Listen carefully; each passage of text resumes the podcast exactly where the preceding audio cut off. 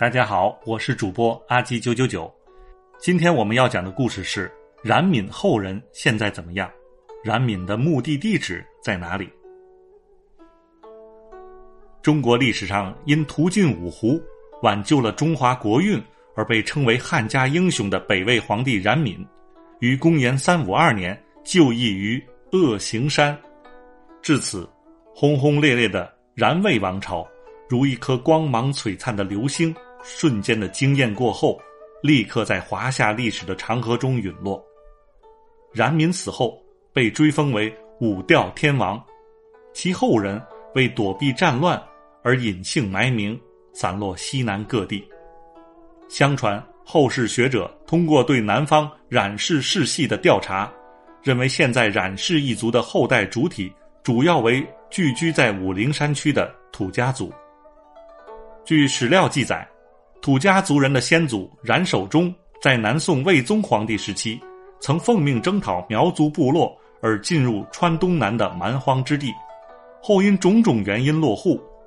因而冉氏一族血脉流落于此，也不难理解。光阴流转千年，至新中国建国后，民族划分，现在当地冉姓居民绝大部分是土家族或其他少数民族居民，先有汉人。他们绝大多为冉闵的后人，即使是目不识丁的文盲，也知晓他们的先辈之中曾出现过一位皇帝。尽管后代子孙经历了颠沛流离的逃亡之苦，然而只要提起先祖的丰功伟绩，他们依旧带着一份难言的自豪感。当然，除了自豪感，还有一些羞耻感，因为儒学对中华民族的影响极其深远。那位所谓的皇帝，是一个双手沾满鲜血的屠夫暴君，亦是一个不忠不孝的篡位自立者。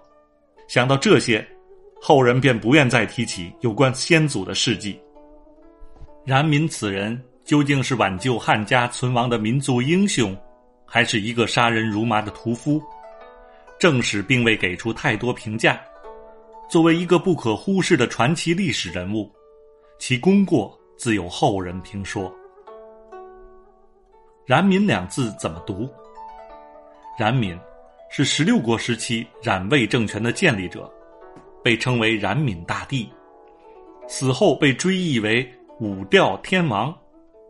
他的后人也称他为平皇帝。冉闵两个字第一眼看到或许有点陌生，实际拆开看就发现这是日常生活中比较常见的字，读作冉闵都是第三声。欲知其因，先晓其意。我们先讲一下冉闵名字的由来。冉是汉姓，而冉闵却是长在胡人之家。身为石虎的养孙，最后称帝建朝。说到冉闵的姓氏，就不得不介绍一下他的家族历史。冉闵家族世代都担任衙门将，他的祖父曾经担任汉朝黎阳记都督，他的父亲冉良也威武过人，战绩颇丰。后来冉良被石勒俘虏，并被石虎收为养子，后被封为西华侯。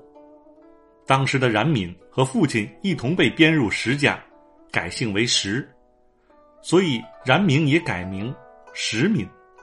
即使改了姓氏，冉闵也从未忘记自己汉人的身份，并在后来企图以屠杀胡人来振兴汉族。